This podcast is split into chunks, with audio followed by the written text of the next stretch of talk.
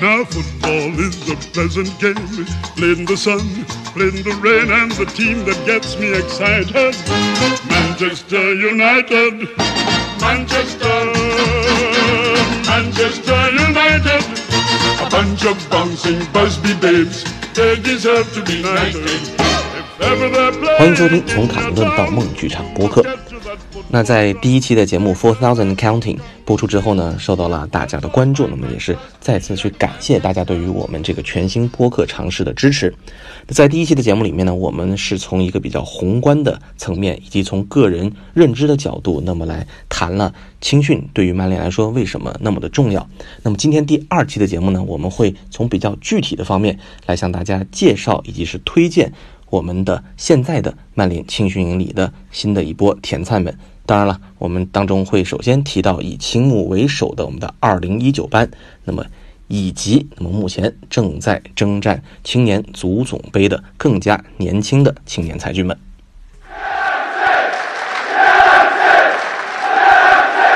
其实巴特呃也好，或者是呃包括其他的我们的这个呃包括原来的麦金尼斯，我们的原来 U 十八的教练，那么其实在呃采访的时候也都提到或者都承认说，那么在呃。大概就是在呃福爵爷退休的前后这段时间，那之后吧，这段时间一直到呃巴特上任之前这段时间里面，其实曼联的这个青训确实是出现了一些问题，或者说是呃至少跟隔壁的邻居曼城相比的话，是全方位被落下了。那么确实表现在到呃青年队的成绩的情况之下，这一中间这一段，那么确实呃成绩并不是特别的好。那么当然在巴特上任当这个青训总监之后呢，可以看到俱乐部在整体的一个。策略方面发生了一定的变化，那么最显著的一个变化，当然巴特没有直接去说，但是最显著的变化就是他对于青训俱乐部对于青训营的投资，或者说俱乐部给青训的这个这个 budget 这个预算是是有了一个显著的一个提高的，那么。很明显的就是可以看到，包括之前这个呃呃阿瑟提到的，那么呃近几年去引进了不少的这个国外的一个小孩儿，那么再包括很明显的就是在去年的夏天，那么我们花了五百加五百嘛，最最高可以达到一千万欧元去砸下了汉尼拔这样一个天才的一个球员。那么巴特自己也承认说，那么在呃。现在的在之前这一段时间明显的落后的情况之下，那么现在俱乐部重新开始呃投入，那么来来这个呃来提高自己青训的一个一个人员的能力也好，或者说继而想去提高成绩成绩提高成绩也好，那么呃其实感觉来说的话，目前的这个曼联青训营是在一个复苏的一个状态当中。那么比较明显的就是可以看到大家呃我们接下来可以聊到的我们所谓的这个呃 class of。二零一九啊，呃，虽然 Class of 二零一九之前我们说的 Class of 九二或者说 Class of 一一，那么都是拿到青年足总杯冠军的那一那那一代啊，我们叫做九二班或者叫做二零一一届。那么二零一九届呢，其实刚刚也提到了，在的去年的青年足总杯当中，呃，高开啊淘汰了这个霸主切尔西之后，没有想到在下一轮又。这个大热倒灶，直接输给了布莱顿，那么倒在第四轮。呃，其实，在青年足总杯上的成绩并不是特别的好，但是从个人的球员的质数上来说的话，我个人会认为这一届的球员的质数可能是二零一一年那一波夺夺冠的队员之后，呃，整体的这个质数或者说是呃突出球员最多的一届。阿瑟，对于目前的曼联青训的这这批球员，你怎么看？呃，对于这一批球员的话，怎么说吧？刚才就是包括这个主播，包括小二都提到过，就是说大家对于这个青训球员的一个评判啊，通常就是说去用这个现状去评判，拿他们去跟一些就是已经很成熟了的球员去比较，但是实际上呢，他们可能只有刚刚十八岁、十九岁，嗯，不管是他们的身体还是他们的这个经验上，实际上他们与这种。已经成熟的这种一线队球员来说，实际上都是有差距的。那么我这个卡林顿 news 这个账号的头像，实际上是那个小天使戈麦斯嘛。那么大家可能也能知道，就是说从我的头像来看，那我应该是他的一个人迷。那么这个的话，就是说实际上呢，是从这个最开始的时候，他进入 U 刚刚进入 U 十八的时候吧，他有一个就是那种室内赛。然后呢，我看到了他室内赛的这个集锦，就是技术特别精湛。对吧？然后就是不不不管是什么马赛回旋呢，还是这各种拉球过人啊，一系列花里胡哨的动作，就是特别征服这个观众。那么，但是实际上呢，你随着这个他到了 U 二三之后嘛，他身体的短板大家其实都能看到。那么他的位置呢，实际上是有一个去由前向后逐渐移动这样一个过程。嗯，那么呢，那除了他开始的时候就是让我所折服的那种，比如说盘带啊，包括短传这种小球的能力之后，然后呢，他也开发出那种长传啊、长传的视野，包括这种长传的能力，就开发出这种大球的这种技术。那么就是说，它就成为了一种就是让就是可以。它可以存在在这种小球体系里，也可以存在这种大球体系里面。那么实际上，我觉得他这种球员呢，是实际上是很适合去做核心的，就是不论是在一种什么样的体系里面，他都可以去承担相应的责任。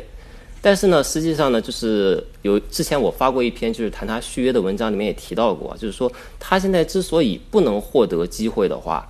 主要呢，我我个人的观点呢，还是说是他的防守在防守中的这个作用。那么实际上呢，足球呢，就是还是对于一个空间占据的这样的一个游戏嘛。那么你在防守中，如果说你不能占据足够的空间，那么实际上他在进攻的时候，我觉得哈，他是不去畏惧身体对抗的。嗯。但是呢，在防守中的时候呢，他可能就是嗯很难去占据一个空间，容易被对手找到突破口。那么我们现在这个曼联这个成绩呢，可能也。比较困难去说去给这个青年球员一个适应，包括去让他们练级的这样的一个机会。但是呢，实际上呢，就像我之前说的，那么他从 U 十八到 U 二三的这个过程中呢，他实际上是有一个进步的。那么我相信呢，他在就是十九岁到未来这个阶段，那么他随着在这个一线队逐渐的这个不管是训练呐，包括这个。还是参加这个比赛的这个经验的提升，那么他还是会有一个继续的进步的。嗯，那么之前呢，可能也有朋友，我我我提到过，就是说他可以拿席尔瓦去做一个模板，但是呢，有朋友就提到过说他跟席尔瓦其实有很多能力上的差距，那这个肯定是必然的。但是呢，我觉得去看青训的话，可以去用一种这种比较长远的眼光，就是看他未来的发展，嗯，这样的一种眼光去看待。那么包括。像最近这个比较火爆的这个青木，对吧？就是大家也会说他啊，这个射术很好，对吧？嗯。然后除了射术之外，可能有一些其他的这个，呃，感觉不是特别的好。但实际上，你在他这个呃 U 十八包括 U 二三的比赛里面可以看到，就是说他不单单拥有一个就是特别好的那种双足能力的这个射术，那么实际上他不管是这种。盘带啊，包括传球啊，包括意识，就他这些基本功实际上是没有问题的。嗯，那么呢，他现在的身体呢，作为一个就是 U 十八的适龄球员，我觉得他必然是跟这个成熟球员是有差距的。但这个差距呢，我觉得不代表是永远，就是说你用一种就是可以继续发展的眼光去看待的话，我觉得随着他年龄的增长，那么他是可以去一个人去占据这个就是单前锋这样的一个位置的。那么之前其实我们一起讨论的时候也提到过，就是说可能在预备队的时候，他跟那个梅勒跟这个有一个有具备体格的这个前锋搭档的话，可能效果更好。但是我觉得，就是从他的这个基本功，包括盘带传射这些能力来说，他完全有能力去作为一个在未来吧，作为一个单前锋，作为曼联单前锋这样一个人选的。嗯，呃，确实就是。呃，无论我们提到哪一位这个青训球员的时候，那确实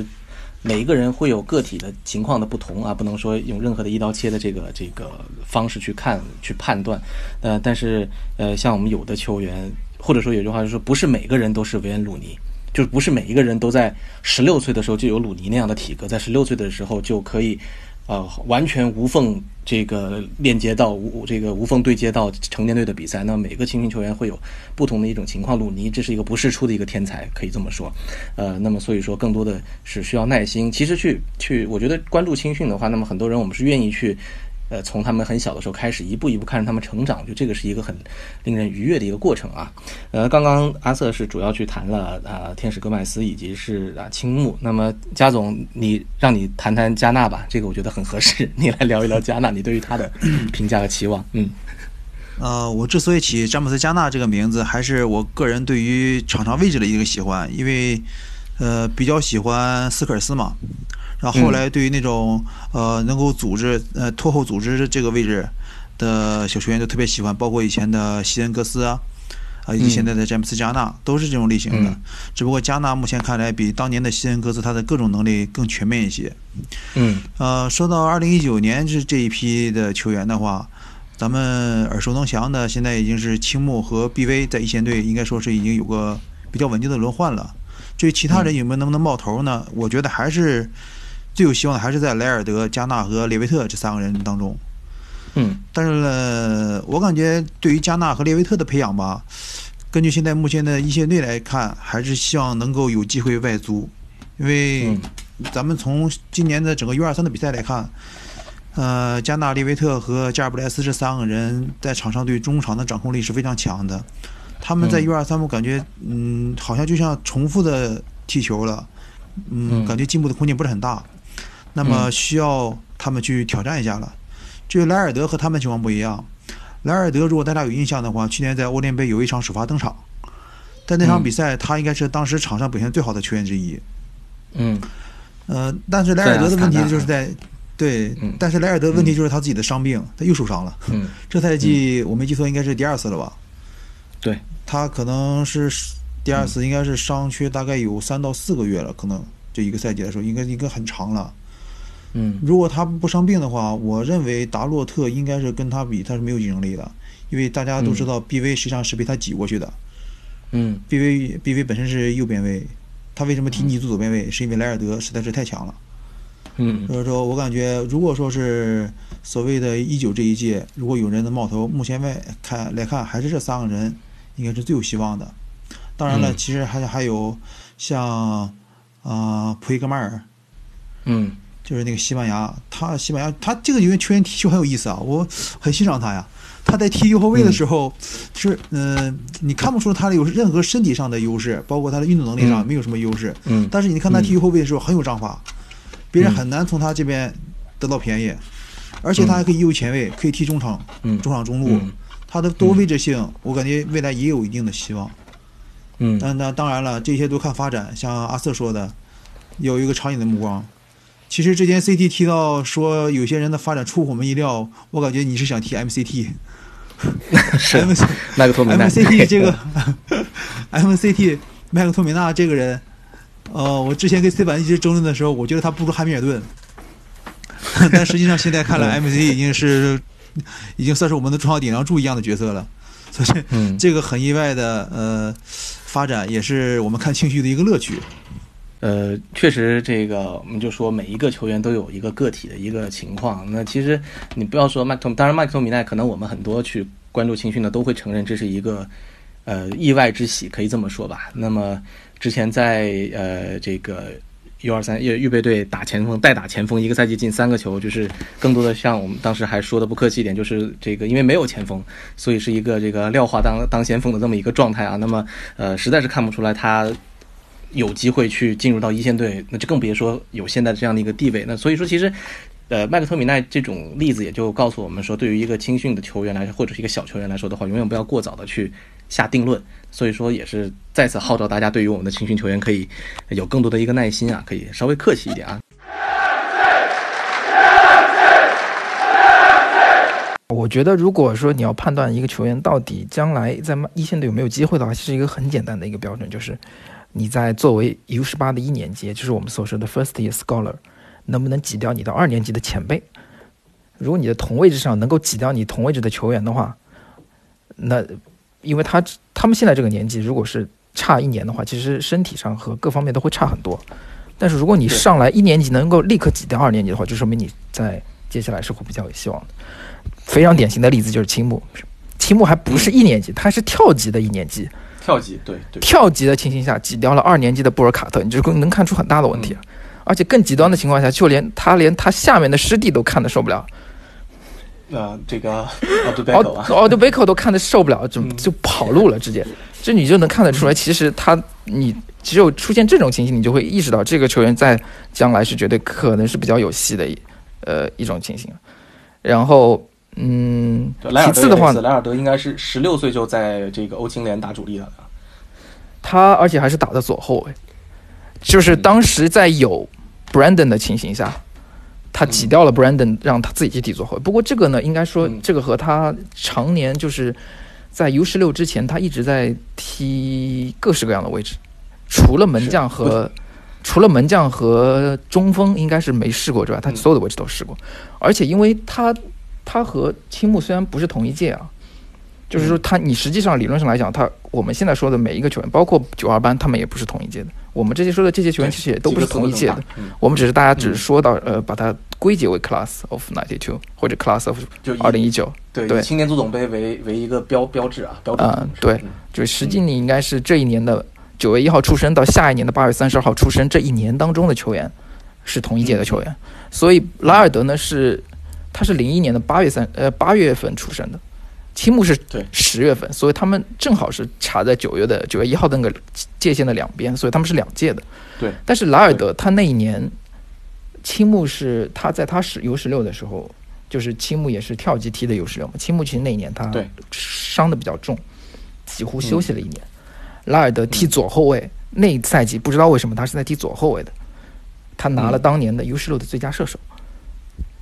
就可见这个人他的 他的个人的攻击能力有多强。是然后接下来他就在以一自己一年级的身份去踢 U 十九，还是错位，继续踢左后卫。嗯所以他在通吃一边的能力确实是非常强。所以我觉得莱尔德如果能够保持健康的话，他下赛季即便不出租的话，那么他留队之后，对前面身前两位一线队球员的绝对是会形成比较强的冲击力的。嗯，对。当然，之前刚刚这个呃，沙阿瑟也提到了莱尔德吧？啊，不是，是这个加总提到莱尔德这个伤病是一个大的问题。从上个赛季开始到这个赛季，几乎就在一直在这个伤了又停，停了又伤的这样一个这个这个呃比这伤了然后伤停之后比赛，比赛踢几场又伤，这个对于呃一个年轻球员来说是比较麻烦的一件事情啊。呃，当然我们也是希望刚刚续约嘛，我们当然也是希望呃尽快能进入到一个。长期的一个保持健康的一个状态。那么，如果就像可能我们很多人都说过了，一个完全健康的莱尔德能够持续比赛的莱尔德，迟早会在一线队会有他的这个立足之地啊，我们可以这样说。莱尔德，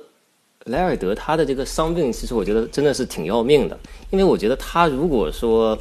在去年没有伤病的话，他大概是在这一批球员里面最早应该能在一线队露脸的。嗯就是当时的话是右边后卫都没有人了，就嗯是已经要轮到他了的时候，感觉好像是受伤了。然后包括这赛季的时候，也是之前一段时间有那些边后卫的伤病嘛，整体都是特别人手特别呃捉襟见肘的时候的时，他他就也受伤了，就是真的感觉有点时运不济。否则的话，嗯他在这一批里面应该是最早出头的，我觉得。是，所以说还是那句话，一个青年球员的成长这个过程当中，能够影响到的因素实在是太多了，伤病也好，或者是个人的呃这个身体的呃发育也好，或者说是他的嗯或者心理比承受能力较典型的，很多、嗯很多人会有一次比较失败的租借，这也是、对会导致会导致一次一下子你不论在你职业生涯当中，或者是你在原有俱乐部的顺位都会受到很大的影响。是，嗯，提到这个就提一嘴，这个可能大家在范加尔时期都记得的这个，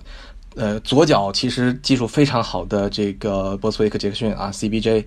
呃，一趟租借下去不成功，二趟不成不成功，现在已经而且租借的球队的级别越来越低，呃，从一个在范加尔时代时不时还能打主力的左后卫，现在已经到了一个可能合同期到了以后，主要的目的应该是去找一家合适的职业俱乐部。我觉得这种例子也是蛮多的，包括切尔西也有很多这样的这样的例子啊。呃，所以说这个过程当中的不确定的因素、未知的因素确实也是特别的多。所以其实有很多呃，在聊到比如说呃青木除外啊，那么呃，比如像加纳也好，或者像天使戈麦斯也好，那么大家有的时候会提到说，哎，打不上比赛就赶紧出租啊。但是其实这个事儿不是这么简单的。你一个青训青年球员的生涯当中，如果你的出租租借安排不好，或者是出现一些瑕疵的话，很有可能是会影响到这个球员未来之路的。所以说，我觉得俱乐部在这方面去慎重选择，也是也是非常非常重要的一件事情啊。不是说到了这个年纪我就一定要出租，不出租就不行，也要看个人的情况。你比如说像戈麦斯这种身体条件比较特殊的球员来说的话，如果你不找到一家合适的球队去租借他的话，你你把他租借到英冠一支打起高球的球队，那没有任何的意义。所以就是这一方面，其实也是也是也是也是还蛮关键的啊。那当然，呃，说到这个问题，那刚刚大家都已经把我们一九届的一些突出的球员都已经讲到，哦，还有中塔西，啊，当然中塔西这个问题就比较复杂了。中塔西，呃，和戈麦斯一样，合同到夏天就到期了，能不能呃留队也是一个比较大的一个问题。目前看起来的话，似乎离队的可能性会更大一些。那当然，可能大家从他在一线队到目前为止的一些表现来看的话呢，我估计也是这个负面的评论会更多一些。但是呢，呃，这里也。时间有限，也不做赘述啊。但是可以可以说，如果说他能继续留队的话，也是希望可以给给到更多的一年两年，或者是甚至是外租的这个在成年队比赛当中的一个情这个机会，让他去看一看，在更多的去适应成年队的比赛节奏之后，能不能够有一个更好的一个更好的一个表现啊？那么在。北京时间的昨天的，应该说今天的凌晨啊，这个一九到二零赛季的青年足总杯，呃，四分之一决赛也打完了。那么曼联 U 十八是二比一击败了维根，那么是应该是时隔八年再一次回到了青年足总杯的半决赛，这个等的真的是够久的。呃，当然这个从一个另一个侧面也是体现出了，就是呃，青年足总杯这样一个杯赛的赛事呢，其实不确定因素还是还是蛮大的，就是从。我个人的角度来说的话，那么这一届的球员的整体的一个实力，可能跟上一届一九年刚刚我们提到这一批相比，我觉得肯定是不如上一届的。但是，那往往就是这样。那么整体实力看上去。没有那么强的这一支这一支队伍，反而今年是杀到了这个今天足总杯的半决赛当中。当然了，半决赛的对手又是切尔西，这个就很难办了。但是能够杀到半决赛，能够取得八年以来的这个呃最好的一个成绩，对于这批小孩来说也是非常非常好的一件事情。呃，对于这支现在的这支球队，大家有没有觉得会就是有非常值得期待的球员？当然，我我猜可能第一个要提到的就是 t e l e m e n g i 啊。呃，小二先来。第一个提到的那不是汉尼拔啊？好吧，更接近一线队的，更接近一线队的，难道不是 Mangi 吗？嗯，我觉得这届确实不如前两届，是真的，这届不如上一届，不如也不如上上届，可能甚至还不如上上上届。就是，即便是 即便是有汉尼拔有蒙上上上届应该还是可以拼一拼的吧？上两届是肯定是不行。上上上上上届有 Gribble、Angel 和冲啊。对对对，上上上上三届，还有小李啊，哎，你知道这支球队其实相当的强啊，个体能力很强，是是，嗯，就是而且是那个麦肯纳带队的第一年，当季直接拿到了那个北区冠军，北区联赛北区联赛第二，然后下一年是北区联赛冠军。冠军。其实那年还有伊克拉他们也在，其实那届其实挺强的，罗绍人也在，嗯，对，那届其实很强的，就不懂他们怎么会第一轮就输掉。然后接下来第二到了下一届的时候，你还有虫，还有 Angel，然后加纳莱维特、呃小李、青木、莱尔德和 BV 全在，也是第一轮就输了。呃，这个德德比郡的雨夜啊，我要记得非常清楚。这个特劳雷这个上来红牌啊，然后到了上一年的时候就没报上一轮的上一年的时候反就反而觉得哎呀，他第一轮要碰切尔西。嗯，没想到把切尔西干掉了，这就真的有的时候让那很难说清楚，你这个到底是怎么回事？是，所以我们这一届呢，我只能说，即便有汉尼拔，还有 Mengi 这样的，因为 Mengi 和 Divine 还有那个嗯。阿兰嘎，他们已经不太踢 U 十八了，所以你你在联赛当中这支球队肯定是呃实力是受了很大的影响的，但是会来踢青年足总杯，所以呢实力又一下又涨了不止一个台阶，我觉得。是，嗯，我觉得今年呢还受一点影响，就是安梅兰和梅西亚两个人到现在也伤没好，所以一直没能出场，也在攻击力上也也有很大的影响。所以总体来讲，综合实力应该还是不如上一年。但是你这个实力不如上一年，耐不住你的签好呀。是 一路上这个签，一路上居然没有碰到 Cat One 的级别的青训，这是很很罕见的事情啊。对，一路保送全都是 Cat Two 的青训，就一直碰到碰到切尔西为止。所以还是总体来讲，前面都是第二级的，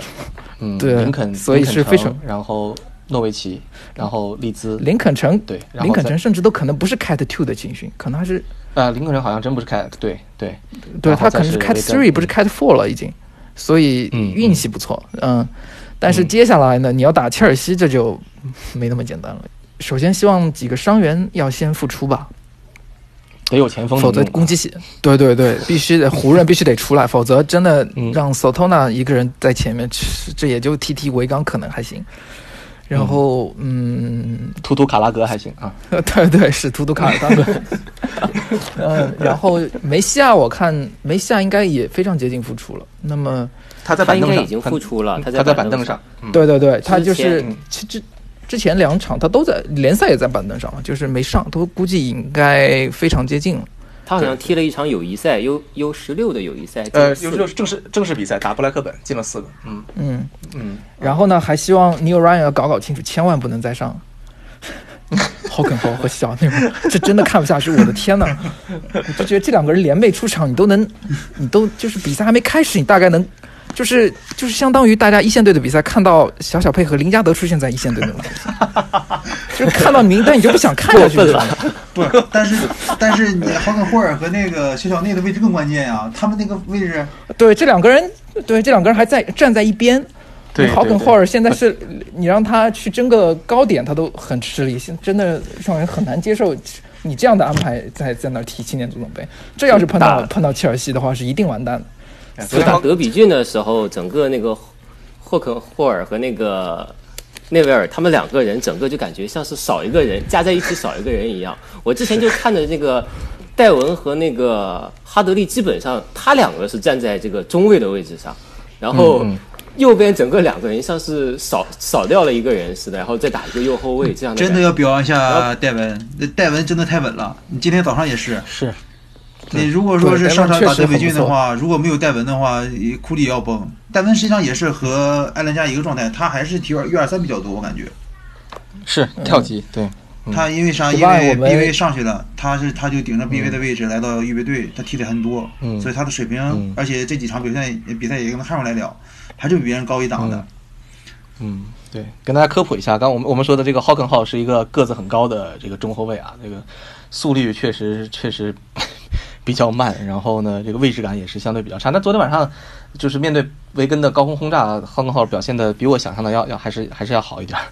嗯，但是但是丢球的那个球，他第一点就是他第一点没有抢到。啊是 是，确实也是，但是最后送了个助攻决，呃，这个这个进了制胜球，啊，对，这个这个呃值回来了。对，这个是值回来了。这只能说对面对面毕竟有卡拉格，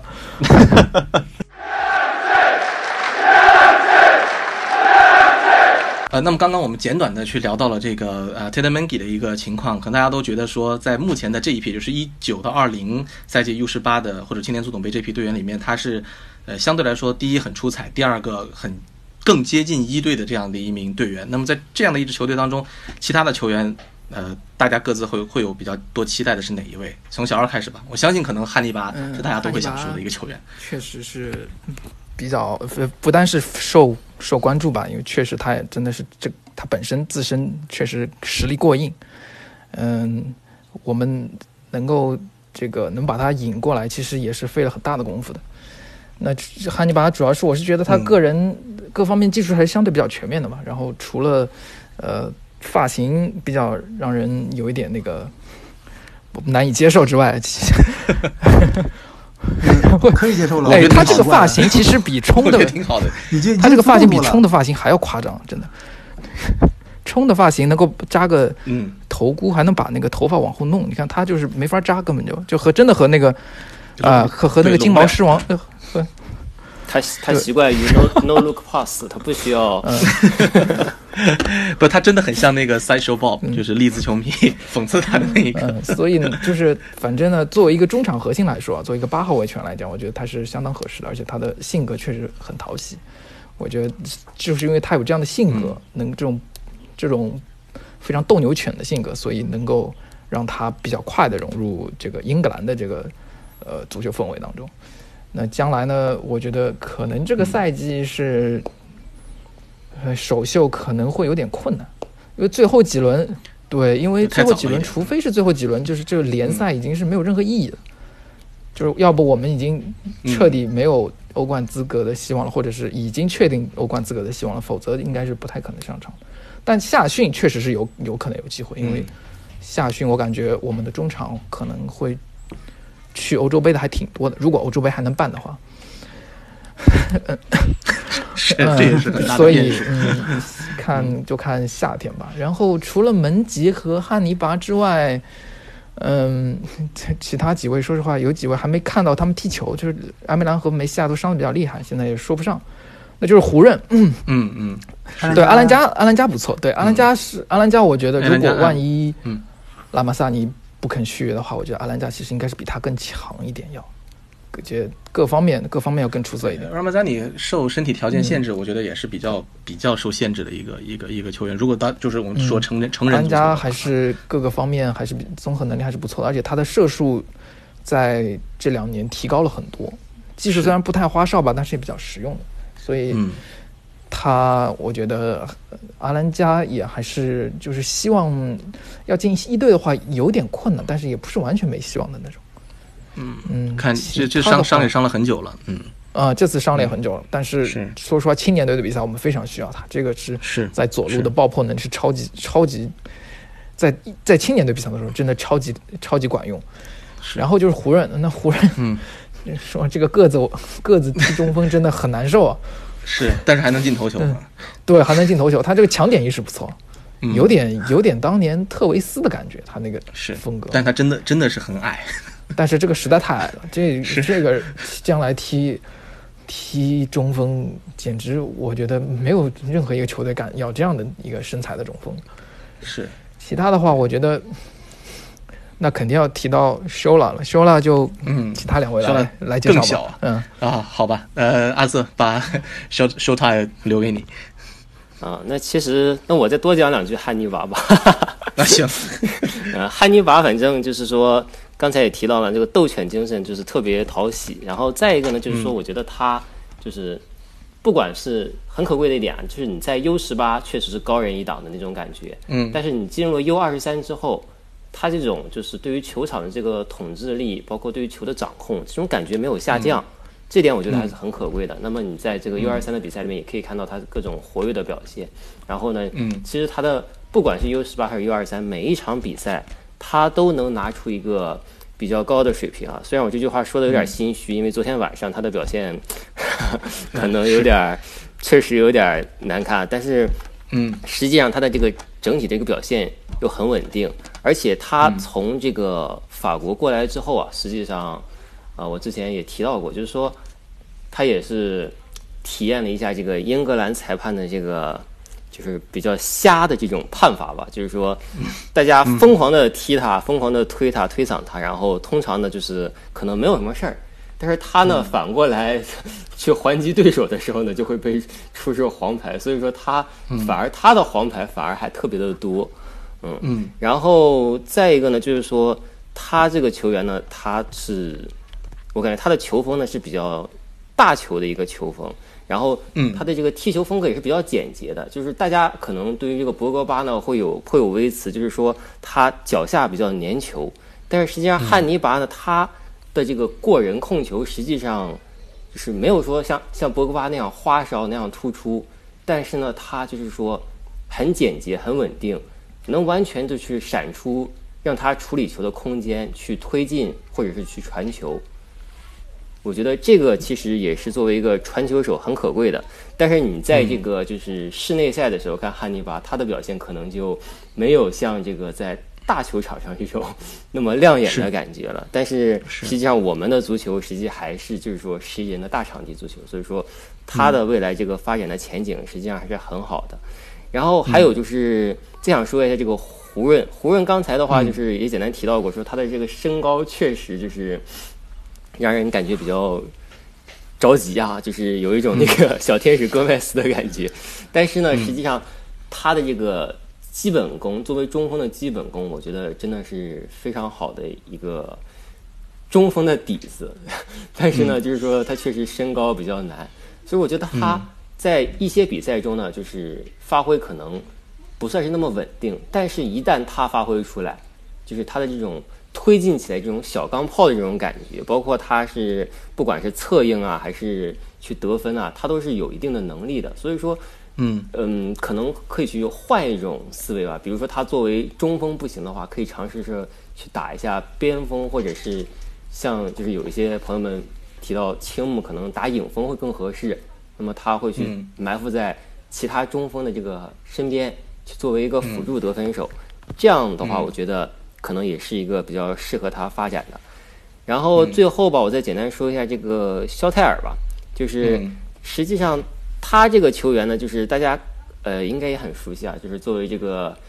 青年欧冠里面这个出场最年轻的这个球员，在十四岁十个月零十天的时候就出场了。那么他的这个球员呢，就是在一开始我们看集锦的时候都觉得啊，这个球员就是有点像那个就是戈麦斯这种 style，就是特别嗯小巧，然后脚下技术特别好，然后得分能力挺强的，然后控球拿球比较冷静，是一个持球点。但是呢，今年的 U 十八就是他一出场的时候，让我觉得，哎，这个是谁啊？就是他的感觉，他的身高窜的特别的猛啊。这个是说起这个的话，戈麦斯可能嗯就会 很着急，感觉比较